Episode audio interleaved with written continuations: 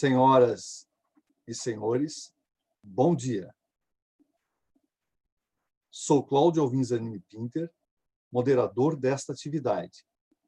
Falo da cidade de Tubarão, Santa Catarina, em nome do presidente do primeiro Congresso Internacional Online de Obiose, senhor Leonardo Faria Jefferson de Souza, vice-presidente da Sociedade Brasileira de Obiose.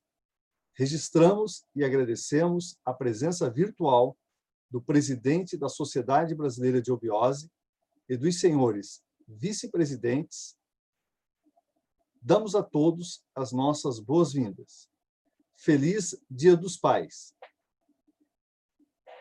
O tema dessa palestra é Harmonia e Respiração e será desenvolvida pelo senhor Vladimir Balesteiros. Palestrante é natural de São Paulo, empresário e consultor empresarial, escritor, participa de vários conselhos de organizações sem fins lucrativos.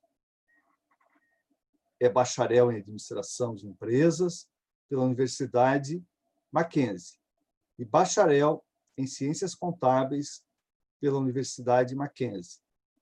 Cursou economia internacional pela British Chamber of Commerce em Londres, Inglaterra. Dirigiu quatro empresas multinacionais de grande porte na área de bioengenharia. Profere palestras públicas e entrevistas para rádio, televisão e universidades sobre temas metafísicos e melhoria da qualidade de vida. Publicou três livros: A Vida na Morte, Desvio de Rota e Missão Terra. Ingressou na Sociedade Brasileira de Obiose no ano de 1974 e atualmente exerce o cargo de administrador do Departamento Lacerda Franco, em São Paulo. A palestra, que agora será apresentada, versará sobre os seguintes itens. Será abordado a importância da respiração como ferramenta da boa saúde os efeitos dos hábitos na qualidade do sangue e a busca do equilíbrio entre a mente e o coração. Informamos que o nosso chat no YouTube está à disposição dos senhores para registrarem suas perguntas sobre o assunto em pauta. Neste momento, anunciamos a palavra do senhor Vladimir Balesteiros, que terá 45 minutos para desenvolver seu tema.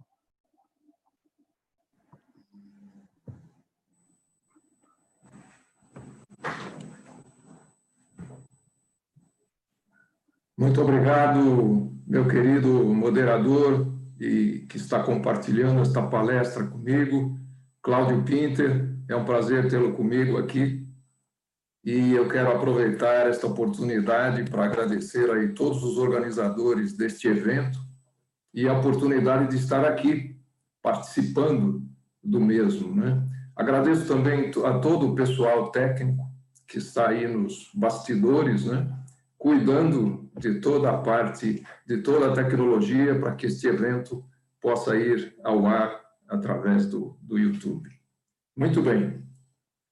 E esta palestra com o título Harmonia e Respiração, nós vamos falar, obviamente, eh, da importância da respiração na nossa saúde. Né? Depois nós vamos passar um pouquinho pela qualidade do sangue, como é que isso se pronuncia na qualidade do sangue.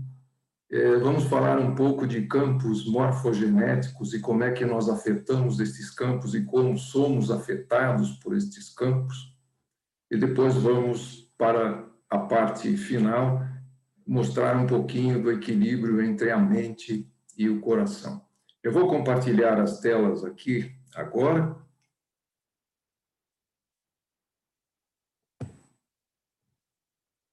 Para que nós possamos dar início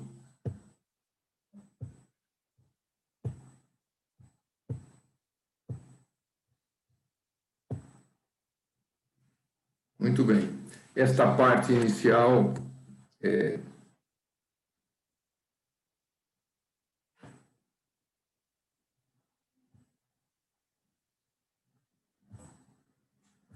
É importante este aviso legal, que permanece aí por alguns segundos. Os direitos reservados à Sociedade Brasileira de Obiose. E vamos à nossa palestra Harmonia e Respiração. Muito bem.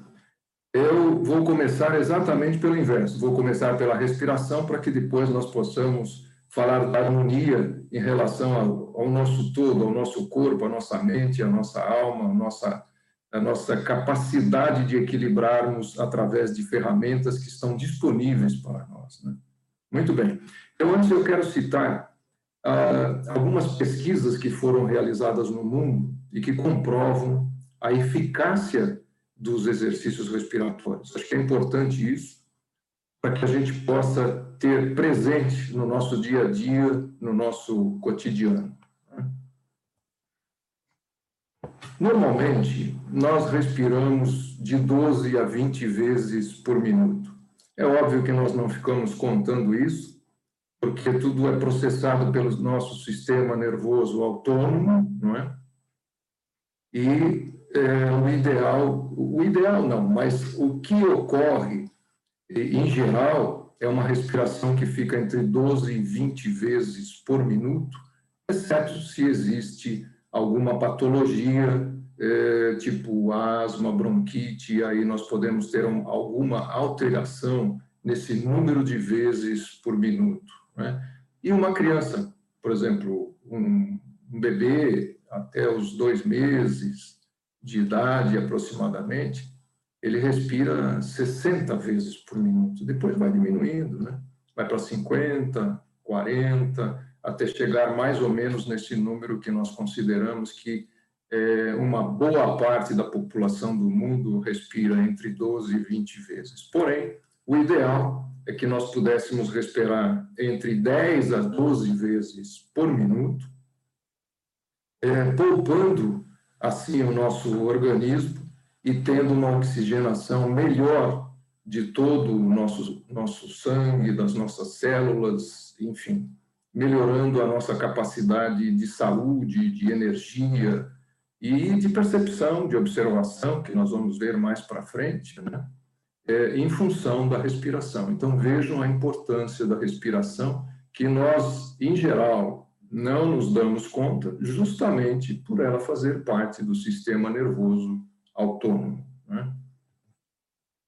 Vejam estes dados que eu disse que ia mostrar, os dados eh, já apurados por fontes de credibilidade, como USP, Universidade Federal do Rio de Janeiro, Unifesp, Universidade da Califórnia, Universidade de Stanford, né? É, cerca de 10% da população mundial está afetada por ansiedade. Esse é o cálculo que todos estes órgãos respeitados no mundo né, fazem a respeito. E é um cálculo eh, antes eh, da nossa pandemia aqui, porque até onde sei, esses números cresceram significativamente quando, após o evento, o início do evento da pandemia. É? quando nós somamos ansiedade e depressão, essa porcentagem chega a 16, 17% da população mundial. E quando nós vamos para a hipertensão, ela atinge 20% da população mundial. E dor crônica, 30% da população mundial.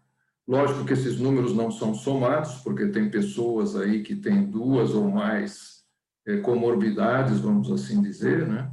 Mas é um, um problema que afeta é, uma grande parte da população. Há informações que um terço da população do mundo eh, está afetada por ansiedade e depressão, sem falarmos nas outras comorbidades. Né?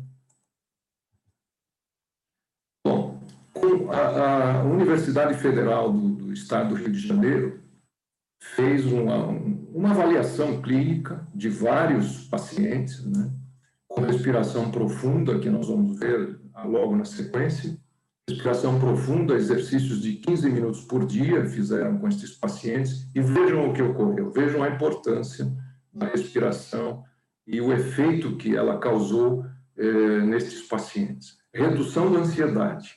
70% dos pacientes tiveram redução da ansiedade. E 60% eh, cortaram o uso de antidepressivos e ansiolíticos. Né? Eh, na hipertensão ocorreu um fato bastante interessante: redução de um ponto na pressão arterial, e em 10% dos casos, vejam só, 10% dos casos, a pressão se normalizou de 15,9 para 12,9, apenas com exercícios respiratórios de 15 minutos por dia e, obviamente, sequenciados, né? feitos com disciplina e com continuidade. Nas dores crônicas, as estatísticas ainda não estão definidas, né?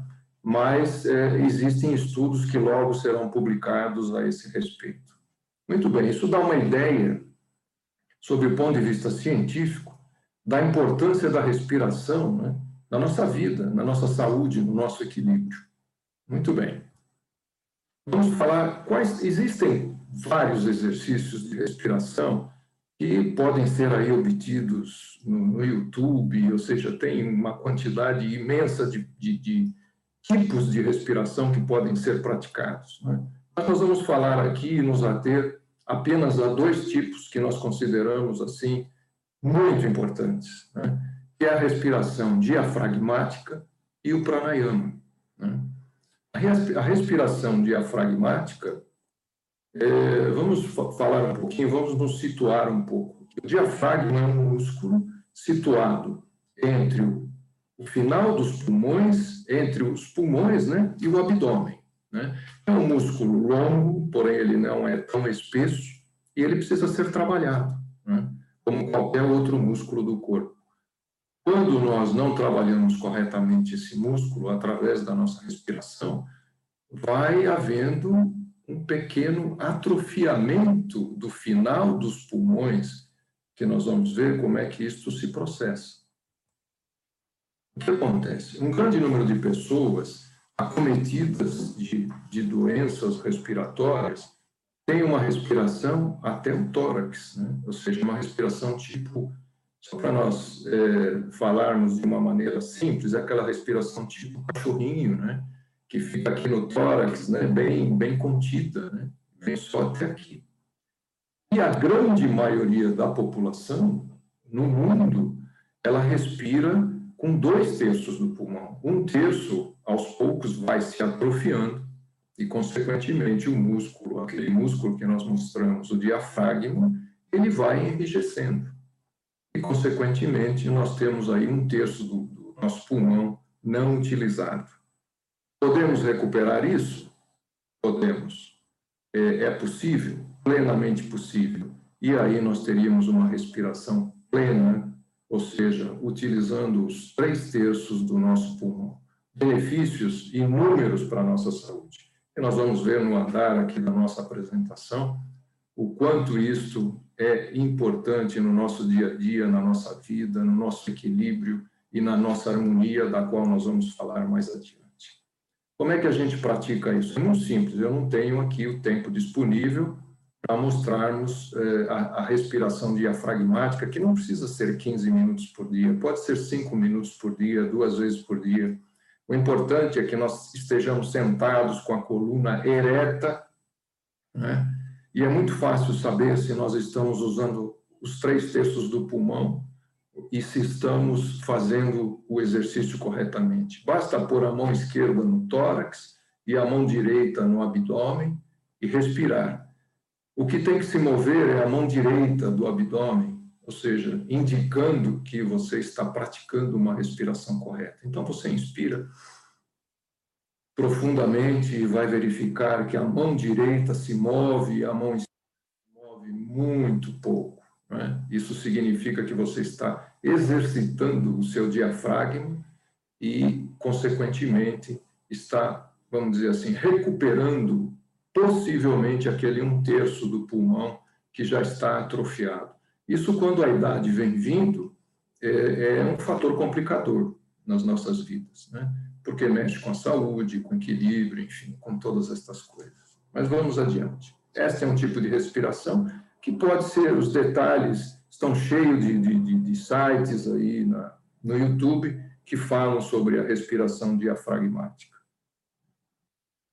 A outra respiração que nós indicamos, a, primeira, a, a, diafragmática, é mais física. Esta, esta que nós vamos falar agora, o pranayama, busca um aspecto um pouco mais profundo e, e mais sutil do nosso corpo. Né? É, prana, como todos nós sabemos aí, é uma energia vital que está presente em todo o universo. Né? Sem prana não há vida. Né? Prana significa realmente energia vital. E a yama é o controle dessa energia vital, que nós podemos sim trabalhar esse controle e a expansão da energia do, do, do pranayama. Né? E, e, o que acontece é que muitas vezes, é, em função de emoções, alimentação inadequada, é, local em que nós vivemos, né, é, causam certos bloqueios né, no nosso campo, vamos dizer assim, energético, através do, do, dos nossos nadis, que nós vamos ver aqui. Os nadis é, são os, os principais é, canais de alimentação dos nossos chakras. Né? E é através deles que nós recebemos uma energia, que eles, eles circundam todos os chakras, né, os sete principais chakras que nós temos no corpo, e estes três canais, chamados nadis, é, do lado esquerdo é Ida, do direito é Pingala, e o central é Shushma. É, aqui está invertido porque é como se a pessoa estivesse de frente para nós, né? Mas aqui, é, olhando no seu, no, para o internauta, aí o lado esquerdo é Ida, o lado direito é Pingala, que está tanto para a Lua e como para o Sol, né? equivalentes à Lua e Sol. Esses, existem pequenos bloqueios que ocorrem nesses canais, né? em decorrência daquilo que eu falei, problemas de emoção, problemas de alimentação, é, problemas do ambiente em que se vive, problemas de estresse excessivo, e estes pequenos bloqueios causam, interrompem, vamos assim dizer, a energia de prana que deveria circular de forma harmônica dentro do nosso corpo através dos nossos chakras. Né? É, existem também muitos vídeos é, no YouTube falando de pranayama, como praticar. Na nossa escola, é, na Sociedade Brasileira de Obiose, nós praticamos o pranayama e não basta, não é só um exercício físico que nós fazemos, ele envolve outros aspectos mentais e de concentração juntamente com o exercício do pranayama. Né? Muito bem. Vamos, então, estas são as duas principais eh, eh, respirações que eu recomendaria aos nossos internautas, né, para fins de obtenção de uma melhor saúde, um melhor equilíbrio e várias outras coisas que nós vamos ver daqui para frente. Bom, aqui estão alguns benefícios né, da respiração correta. Acho que nós, durante essa explanação, a gente já falou um pouquinho sobre isso, né? Mas a redução dos batimentos cardíacos é importante em função de uma respiração correta, ou seja, poupar o nosso coração, poupar a nossa saúde, poupar a nossa energia. Né? Integração dos hemisférios cerebrais, o esquerdo e o direito, né? estarem em harmonia. A melhoria da oxigenação das células né? e do nosso sangue arterial. Né? ampliação das capacidades de observação e percepção, não só do que está à nossa volta, mas do mundo como um todo, prevenção de várias doenças, como nós vimos lá no início, a quietude da mente, né, que é importante, né, ela fica alerta, se aquieta, mas fica alerta, tem uma percepção maior. E com isso nós pavimentamos a estrada que vai encontrar o nosso eu verdadeiro. É aquele encontro de você para com você mesmo. Muito bem.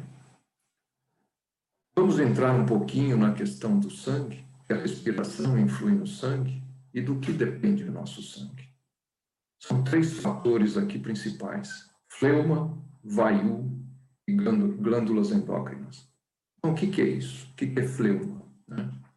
Fleuma é o resultado né, é, da alimentação, tanto sólida quanto líquida, e que se incorpora ao nosso sangue. Então, é um dos componentes do nosso sangue. Nós chamamos de fleuma. O, aliás, é, Hipócrates já dizia isso, né? deixou escrito há muitos anos atrás: né? deixe que o seu alimento seja o seu remédio, que o seu remédio seja o seu alimento. Né? Aliás, eu noto que, é, em geral, né, quando ando aí, tanto aqui no nosso Brasil como fora, eu noto que as pessoas comem muito, ou seja, é mais do que a necessidade diária para as nossas é, energias. Né? Isso sobrecarrega o nosso organismo tira uma série de coisas, além de, a médio prazo, causar uma série de, de, de, de doenças, de comorbidades. Né? Mas isso é só uma observação. Vayu, o que, que é vayu? É um elemento vitalizador, é o ar. Né?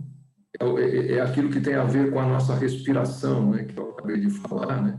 e que resulta na queima do oxigênio, ou seja, faz a hematose, né? Transforma o sangue venoso em sangue arterial, né? dá vida às nossas células, ao núcleo das nossas células, as mitocôndrias. Né? Então, vejam a importância do ar eh, no nosso sistema como um todo. Né? E, por, e, por, e, por, final, as glândulas endócrinas, né? que são pequenos laboratórios que jogam, despejam na nossa corrente sanguínea eh, produtos, vamos dizer assim, químicos, né? Resultantes das nossas emoções, dos nossos sentimentos, daquilo que a gente faz de uma maneira geral. Né? E, e, estas glândulas são afetadas e, e, despejam nas nossas, na nossa corrente sanguínea é, mais ou menos em função do nosso estado de ser. Né? Então, estas três coisas fazem parte do nosso sangue. Existem outras que não me cabe aqui comentar, e que são mais esotéricas. Né? Então, como está escrito nos nossos anais aí, o sangue é a síntese de todos os elementos vivos elaborados no homem. É a condensação de todas as energias geradas pelo ser humano, tanto as físicas como as espirituais. Né? Vejam só. A qualidade do sangue é produto do estado de consciência e dos cuidados que se tenha com o trono de Deus. Né? Qual é o trono de Deus? É o nosso corpo, né? que nós temos a obrigação de cuidar dele da melhor forma possível. Muito bem. Então, o que, que nós precisamos até aqui? O que, que seria razoável até aqui? Um alimento próprio, dormir regularmente, trabalhar sem fadiga, de, sem fadiga e sem exageros, né? evitando aquilo que no mundo moderno se chama de burnout, né? que é o estresse excessivo e que leva a é uma ansiedade grande que leva a uma depressão. Né? E aí as coisas se complicam bastante. Praticar exercícios respiratórios, praticar exercícios físicos, muitíssimo importante, né? e, se possível, praticar a meditação. Algumas pessoas vão dizer assim: ah, mas eu não vou ter tempo de fazer tudo isso. Né? É muita coisa para mim fazer no dia a dia. Bom, aí eu fico com uma frase que eu gosto muito do Dr. Lair Ribeiro, que ele diz o seguinte: aquele que não tem tempo para cuidar da saúde terá que arranjar tempo para cuidar da sua doença. Né? E muito verdadeiro. Muito bem. O professor Henrique José de Souza agora entrando mais no campo da mente e do coração, ele dizia que a nossa mente é como um aparelho de rádio que transmite os nossos pensamentos e recebe os de outrem. Né? E depende de nós fixarmos nossa mente numa elevada faixa de vibrações de bondade e de amor para que só sejamos atingidos por pensamentos idênticos. Ou seja, nós temos a possibilidade de ter, eu poderia fazer uma analogia aqui como se fosse uma antena. Se a nossa antena é alta, né, nós vamos captar energias sutis. Se a nossa antena é baixa, nós vamos, obviamente, captar energias mais grosseiras. Né?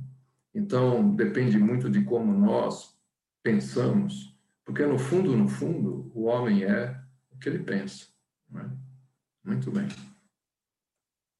Aqui é só uma curiosidade. A tecnologia anda tão dinâmica, tão avançada, que nos surpreende no dia a dia, né? e que já está se, sendo desenvolvido, é, eu não sei se através de capacetes, em princípio, através de capacetes, e mais adiante, isso já até existe, né? a colocação de chips né? nos, nos cérebros, e as pessoas se comunicariam diretamente, ou seja, sem a necessidade de falar. Isso está, está em desenvolvimento, pode até parecer um pouco assustador, e pelo menos é assim a princípio, né? mas seria a telepatia tecnológica. Isso é só um parênteses na nossa apresentação. Eu procurei aqui ilustrar aquilo que o professor Henrique José de Souza deixou escrito sobre a postura, né, o pensamento que nós temos no nosso dia a dia, as 24 horas, até, enfim, dormindo, o pensamento está presente né, de alguma forma. Eu procurei ilustrar aqui aquela questão da antena que eu falei, quanto a antena for mais alta ou mais baixa, o que, que acontece. Né? Então, se nós temos uma antena alta, nós vamos atrair partículas refinadas né, para nós, para nossa mente, para o nosso corpo, né, e vamos expulsar partículas grosseiras. Né, porque vejam que isso funciona como ondas de rádio. Né, então você tem essa capacidade de atrair aquilo que você desejar. Né, e se você atrai partículas grosseiras, ocorre exatamente o inverso, ou seja, você expulsa partículas refinadas. Então, eis aí a importância do pensamento né? e, de, e, da forma como nós agimos como um todo. E nós vamos ver um pouquinho mais como é que isso se conecta com outras coisas. Né? O ser humano, aqui eu já começo introduzindo o coração, né? Porque nós vamos ter aí, nós vamos falar um pouquinho dessa conexão mente e coração e dessa importância e como é que isso funciona, já comprovado aí cientificamente, inclusive. Né? Mas é, é, pensar, mente, sentir com o coração e agir pelas nossas ações. O que eu chamo a atenção aqui é que quanto maior for a diferença entre o pensar, o sentir e o agir, maior é o conflito com o qual cada um de nós se depara. Né? O ideal fosse seria né, que o pensar, o sentir e agir estivessem equilibrados e, vamos dizer assim, harmônicos. Né? Nós, obviamente, através do pensar, sentir e agir, nós criamos hábitos, geramos formas, pensamentos, geramos conexões neurais. Né? E onde é que isso, que, qual é o significado de tudo isso?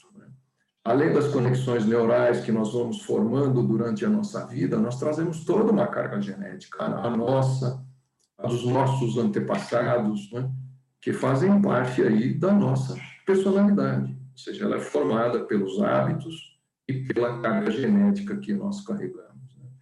E isso, obviamente, resulta é, na forma como eu vejo o mundo, a janela de como eu vejo o mundo e como eu avalio as coisas novas, se é que eu dou chance para avaliar as coisas novas, especialmente no dinamismo desse mundo moderno, que às vezes nos atropela né, de uma maneira assim bastante intensa, né? mas eu tenho que me permitir, né, estar vigilante com os meus sentidos, né, para poder acompanhar o dinamismo do processo evolutivo e das mudanças dos usos e costumes que ocorrem de uma maneira acentuada e rápida. Né? Então, é, aí surge aquela figura que nós nos conectamos com campos morfogenéticos. Né? E o que, que, que, é isso? O que, que são campos morfogenéticos? É, morfo, em grego, significa forma. Né? Então, são campos de forma traduzindo aqui para a nossa linguagem mais próxima, seriam inconscientes coletivos com os quais eu me conecto, né? da minha família, dos meus amigos, é, do meu trabalho, do meu país, do meu planeta, do nosso planeta. Né? Então, nós nos conectamos com estes campos morfogenéticos, né? E, e nós interferimos neles e eles interferem em nós. Né? E aqui só um parênteses, é, somos os, as únicas criaturas na face da Terra capazes de mudar a nossa biologia pelo que pensamos e sentimos, de Pak Chopra. Né? Só um parênteses aqui, e nós somos capazes de fazer isso. Nós temos um potencial gigantesco que sequer sabemos, talvez, talvez, explorá-lo da melhor forma possível. E é isso que nós buscamos na eubiose, ou seja, como tirar desse potencial que nós temos o melhor de nós. E aqui eu quero citar um pouquinho o que, que são esses campos morfogenéticos, esse inconsciente coletivo com os quais nós nos contatamos, nos comunicamos, nos conectamos e, e somos conectados, atraídos por ele. Né? Eu vou dar um pequeno exemplo aqui. Eu tenho muitos exemplos, né? Mas vou dar apenas um, apenas um pequeno exemplo aqui, que este, eh, este zoólogo, né? Watson, né? eles começaram a fazer uns estudos no Japão, eh, numa praia onde existiam ali, perto de uma floresta com praia, eh, muitos macacos. Né? E eles começaram a estudar esses macacos. E davam todas as manhãs, jogavam batatas que eles tiravam da terra e já jogavam as batatas para esses macacos comerem. Né?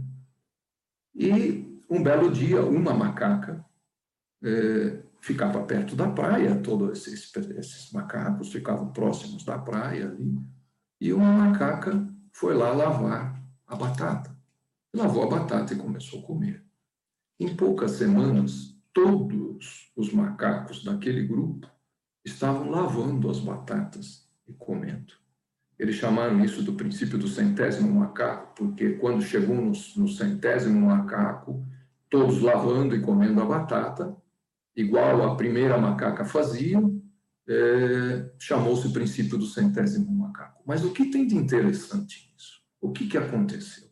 Em várias outras ilhas, cujos macacos não tinham nenhum contato com os macacos da ilha de Fukushima, no Japão, onde foi realizado esse estudo, começaram a lavar as batatas e todos os macacos começaram a lavar as batatas em todas as outras ilhas.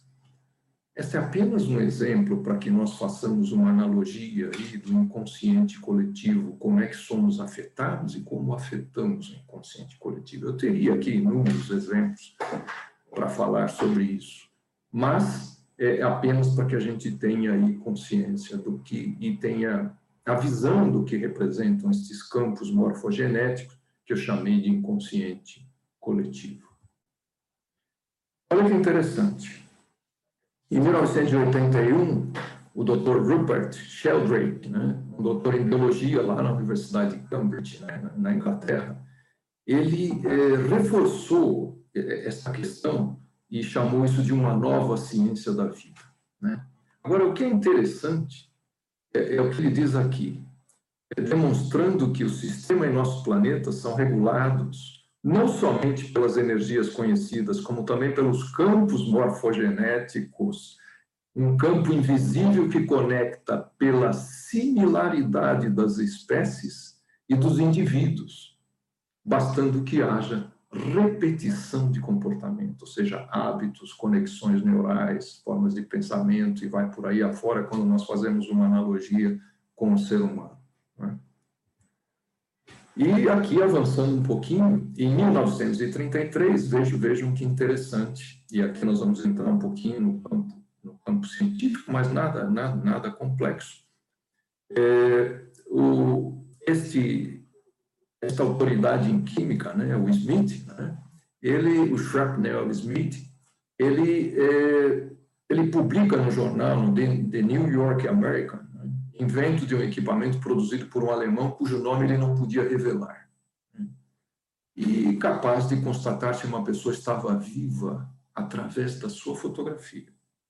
Não importava a distância. Eles chamaram isso de onda Z e disse, ele disse assim: não há nada que não seja científico nessa questão. Ou seja, não importava a distância. Aliás, nós vamos ver esse, esse, esse vou tentar exemplificar aqui nós temos uma partícula subatômica que se chama fóton. Né?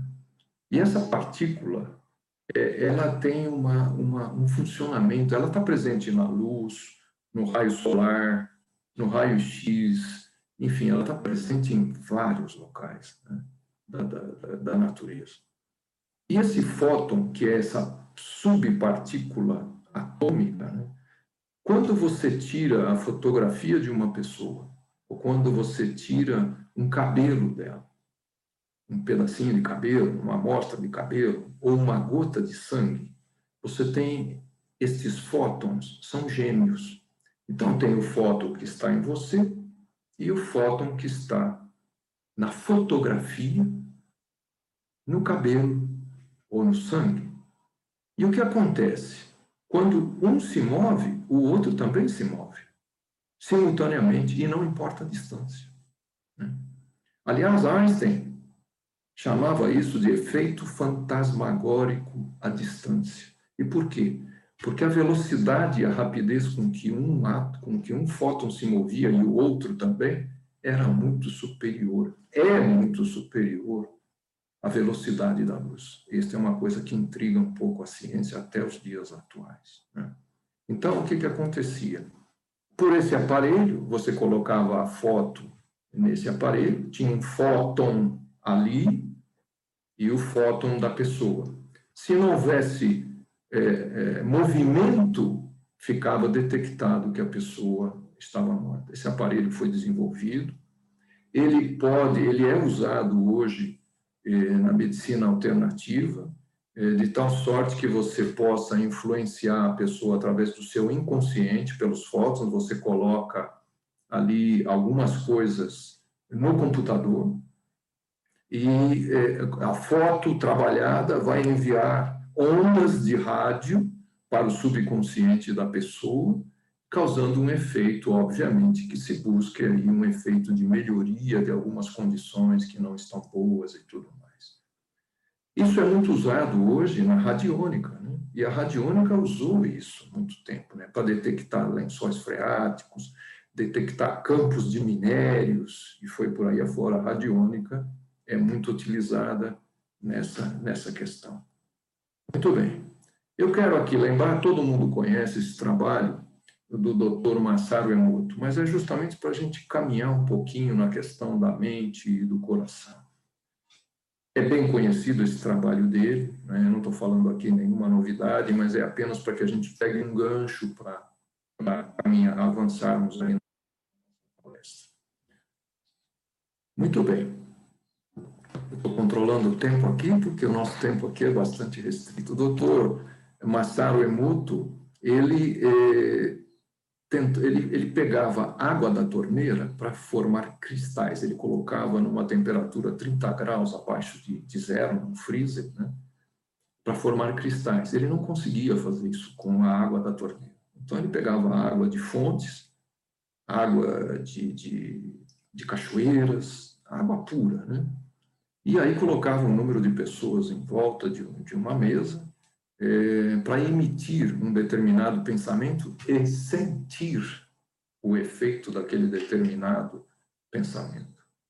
Depois ele pegava essa água, colocava no freezer 30 graus abaixo de zero e fotografava, depois de tirar com, uma, com câmeras extremamente sensíveis e com velocidades altíssimas, ele fotografava cristais que nos davam origem a estas imagens. Aí ele trabalhava com a mente e o coração das pessoas, demonstrando a nossa capacidade de é, realizarmos estas coisas, né? tanto para o lado bom como para o lado ruim. Aqui nós colocamos as coisas boas, né? exceto uma aqui comparada do heavy metal com a sinfonia de Mozart e Image, a música Image de John Lennon. Né? Mas isso é só para nós termos aí uh, presente a capacidade que nós temos, sem sabermos que, termo, que temos muitas vezes, né, de interferir e de mudar as coisas. Né? Veja que a criação disso é uma coisa bonita, é uma arte criada pela mente e o coração sem tocar, sem ser tocada. Muito bem. E aqui tem uma frase do professor Henrique José de Souza que sempre me chamou muita atenção e me levou a muitas reflexões, né? que é deveríamos pensar com o coração e sentir. Pedimos licença, pois senhor não? Vladimir, é, para avisá-lo que faltam cinco minutos para encerrar o tempo de sua explanação. Ok, muito obrigado, Cláudio. Muito bem. O coração, vejam a importância do coração e da mente, né? Eu acho que eu consigo, nesses cinco minutos, colocar isso. O coração é o primeiro órgão que se forma no feto, no 16 dia. Aqueles que estudam os arcanos maiores, né? O número 16 é a casa de Deus, né? E o coração é o primeiro órgão que nasce no feto no 16º dia é, de, um, de, um, de, um, de um feto, de uma criança. Né? Que, enfim, coração é, bombeia 7.500 litros de sangue por dia, bate 100 mil vezes por dia. 2,5 a 3 bilhões de vezes numa vida entre 70 a 80 anos, uma vida média. Ele possui um campo elétrico 100 vezes maior do que o cérebro e um campo magnético 5 mil vezes maior. Vejam, o chakra, e é o chakra cardíaco, é justamente o centro né, dos nossos sete principais chakras. Né? É, três, nós temos sete, três para cima, três para baixo, e o cardíaco né, está lá no meio, é, coordenando tanto as nossas é, nossos pensamentos, as nossas emoções, tanto para cima como para baixo. Cabe a cada um de nós né, definirmos o, o caminho e a jornada que nós queremos tomar. Muito bem. Eu tive pesquisando um pouquinho um trabalho feito pelo Instituto HeartMath na, na, na Califórnia e hoje eles conseguem medir a harmonia entre a mente e o coração. Né? E quando não há harmonia, vocês olham aqui no gráfico esquerdo, né?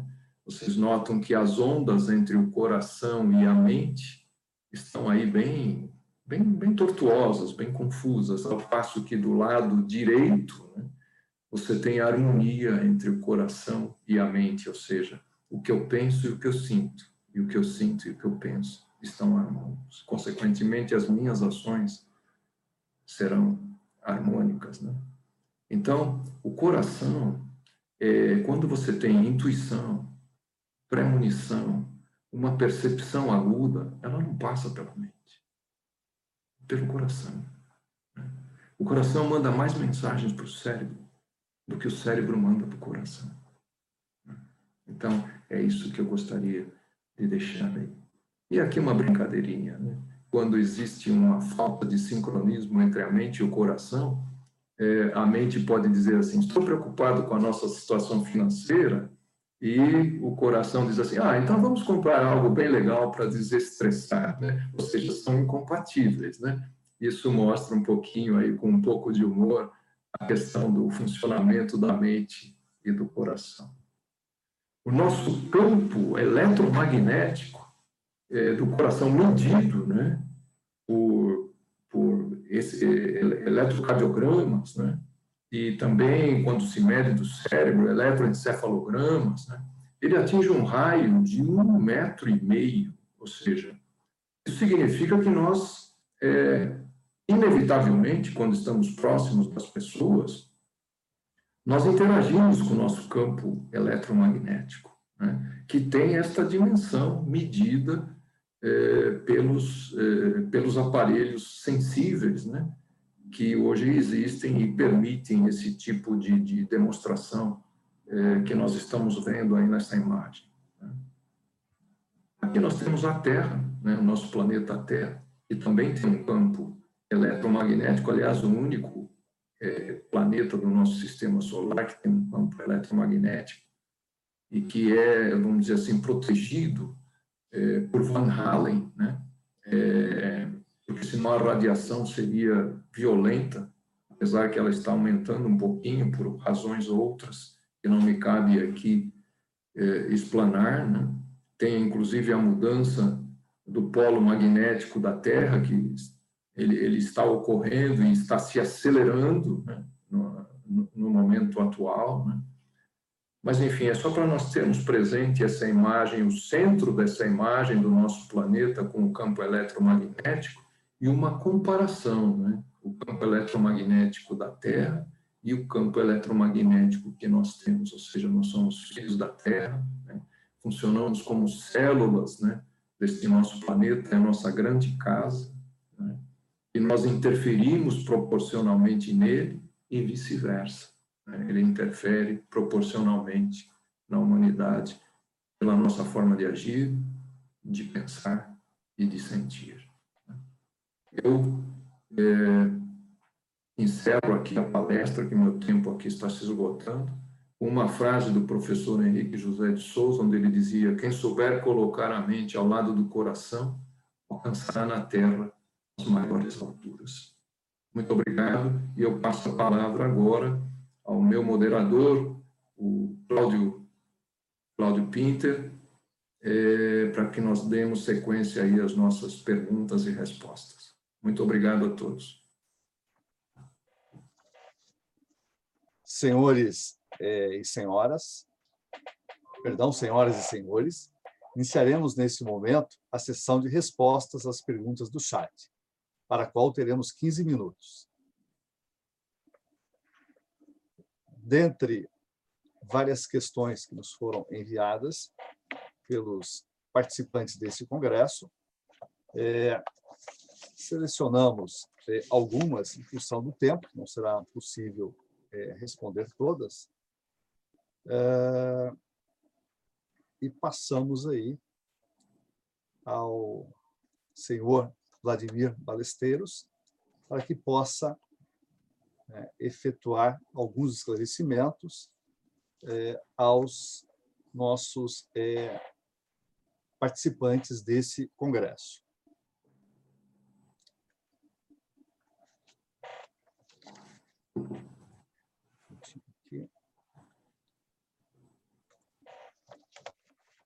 Primeira pergunta.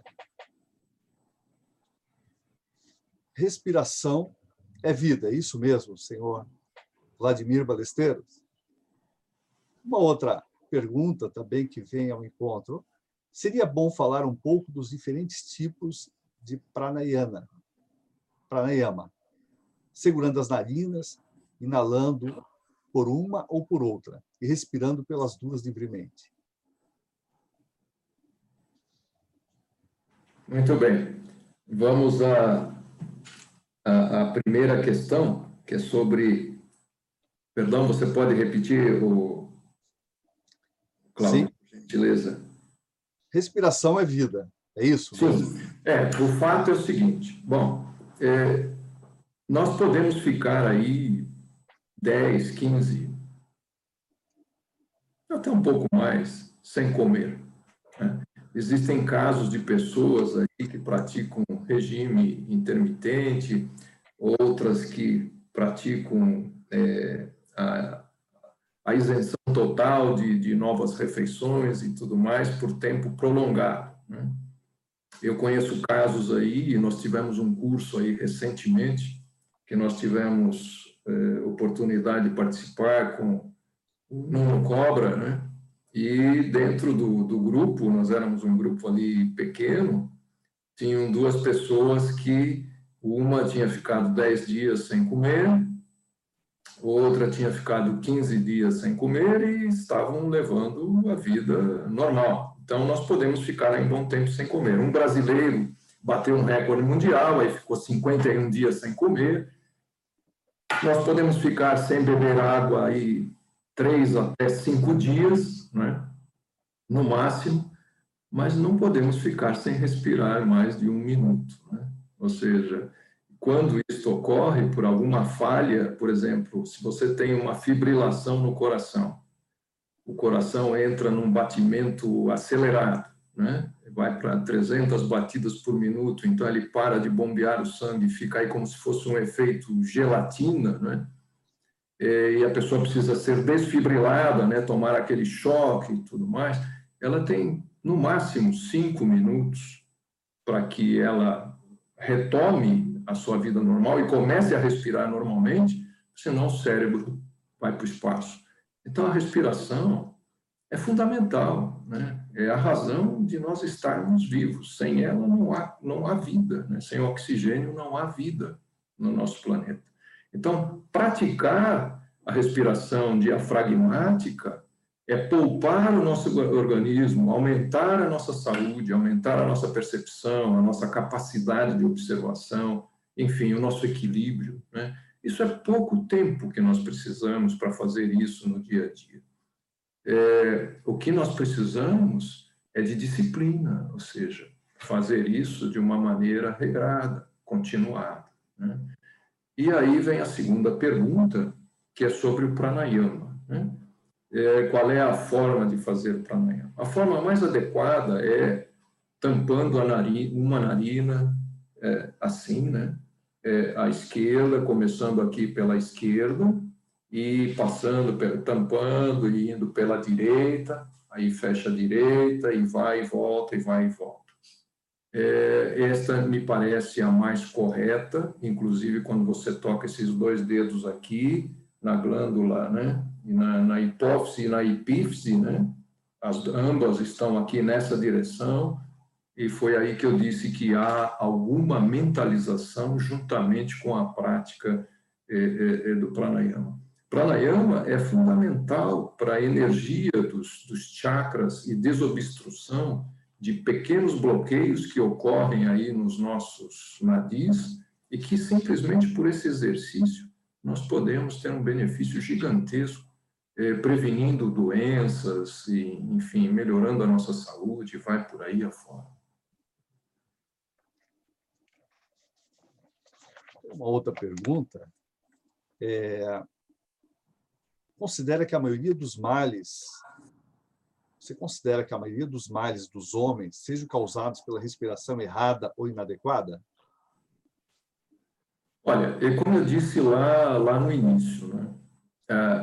as pessoas não se dão conta do, de como elas respiram, porque, obviamente, está conectado ao nosso sistema nervoso autônomo, né? E, obviamente, ninguém vai ficar contando aí quantas vezes respira por, por minuto, né?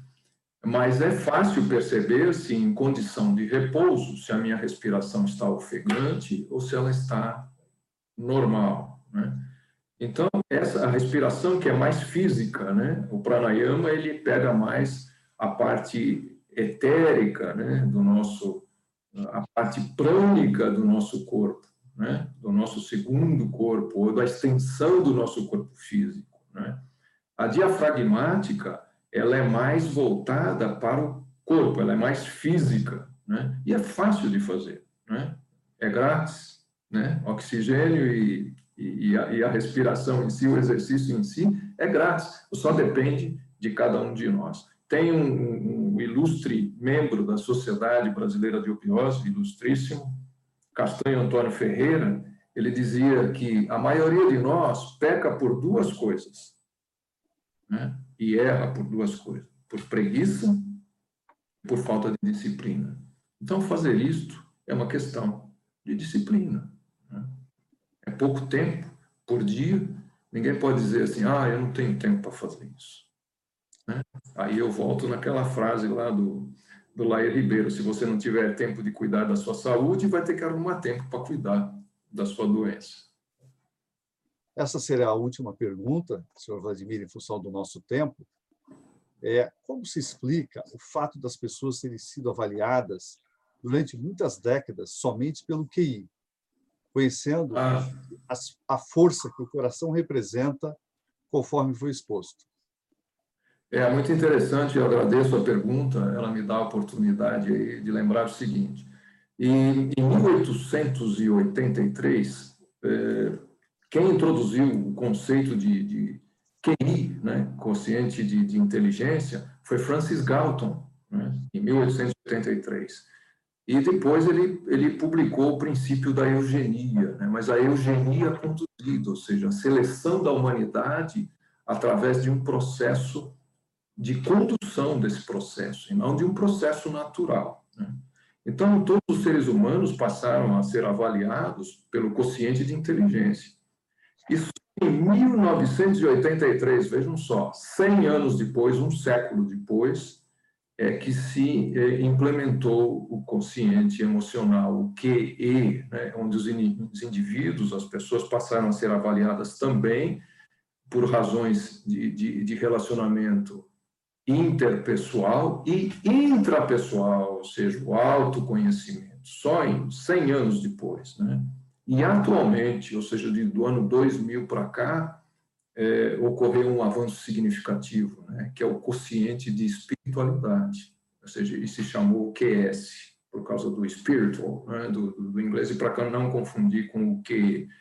Então, hoje nós temos o QI, o QE e o QS em desenvolvimento, que busca o ser humano como um, um todo, como um ser holístico, né? E isso já tem aí cientificamente muito importantes trabalhando então, Vladimir, faltam é, cinco minutos para encerrar seu tempo. Ok, bom, eu tenho aqui a, a minha eu quero agradecer, em primeiro lugar, mais uma vez, né, reiteradamente aqui, eh, a possibilidade de participar desse primeiro Congresso Internacional da Sociedade Brasileira de Opiose. Eu fico muito feliz de poder estar aqui, passando alguma coisa aos, aos queridos internautas que, que nos assistem, né? É, e eu quero, ao mesmo tempo, desejar aí um feliz eh, domingo, né? Hoje é Dia dos Pais, dia 9 de agosto de 2020, um feliz Dia dos Pais a todos e que aproveitem com seus filhinhos, com as suas filhinhas, né? e possam dar continuidade aí no nosso, na, assistindo aí as nossas palestras eh, que serão continuadas aí durante todo o dia de hoje e também amanhã. Meu muito obrigado a todos e bom dia. Bom dia. Agradecemos é, ao senhor Vladimir Balesteiros pela palestra e esclarecemos a todos que o e-mail do Congresso coi@eubiose.com.br estará à disposição de todos os senhores que desejarem fazer contato. Agradecemos a atenção e os convidamos para a próxima atividade desse congresso. Cláudio, ative seu vídeo, por favor. Autoconhecimento, esta tal felicidade. Formamos a todos os espectadores para assistir à próxima atividade. É necessário que acesse novamente o canal da Eubiose no YouTube, uma vez que essa transmissão se encerrará assim que terminada a palestra. Não é necessário o link. Basta acessar nosso canal e clicar no vídeo da palestra que está sendo transmitida ao vivo no momento. Paz, luz e progresso em harmonia de pensamento. É o que desejamos a todos vocês. Bom dia.